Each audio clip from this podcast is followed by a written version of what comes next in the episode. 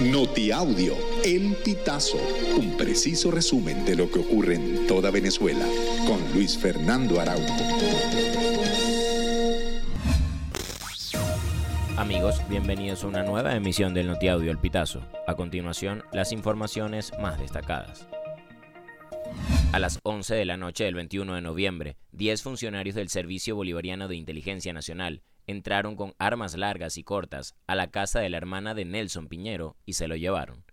Esperanza Piñero, quien es hermana del detenido, denunció que los uniformados se subieron a unas rejas para entrar a su inmueble, ubicado en la urbanización La Esmeralda. La hermana del dirigente cuestionó que no se respeten los derechos humanos en este tipo de procedimientos. Diosdado Cabello aseguró que presentará demanda contra el Chihuire bipolar por publicar meme con su nombre.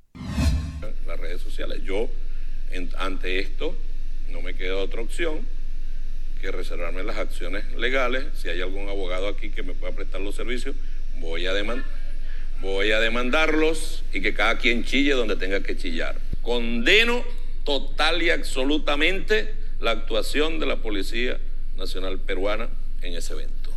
La madrugada del 22 de noviembre, el Tribunal en competencia en delitos de género dictó privativa de libertad a Alejandro Celis, ex fiscal superior del Táchira, por violencia psicológica y trato arbitrario. Luego de una semana detenido, le fue puesta la medida que estableció como sitio de reclusión la policía del Táchira. Ni autoridades locales ni nacionales han ofrecido declaraciones o detalles sobre las circunstancias de la detención de Celis.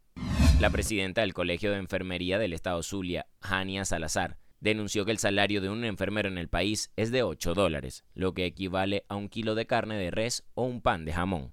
Los enfermeros no tienen expectativas favorables con los aguinaldos, porque el salario mensual es bajo. La dirigente gremial denunció que los enfermeros trabajan en condiciones pésimas. Insistió en que no tienen respuestas para los pacientes por las malas condiciones del sistema de salud pública.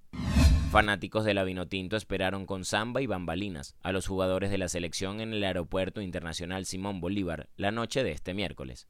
Tras pasar más de seis horas en espera por el impedimento del gobierno de Perú para abastecer de combustible al avión usado por la selección para regresar a Venezuela, los jugadores llegaron al país pasadas las nueve y media de la noche.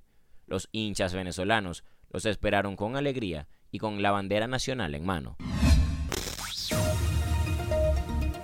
Amigos, y hasta acá llegamos con esta emisión del Notiaudio El Pitazo. Recuerda hacerte super aliado para mantener vivo el periodismo independiente en Venezuela. Narró para ustedes Luis Fernando Araujo. Estas informaciones puedes ampliarlas en nuestra página web También recibimos tus denuncias vía SMS o WhatsApp a través del 0414-230-2934.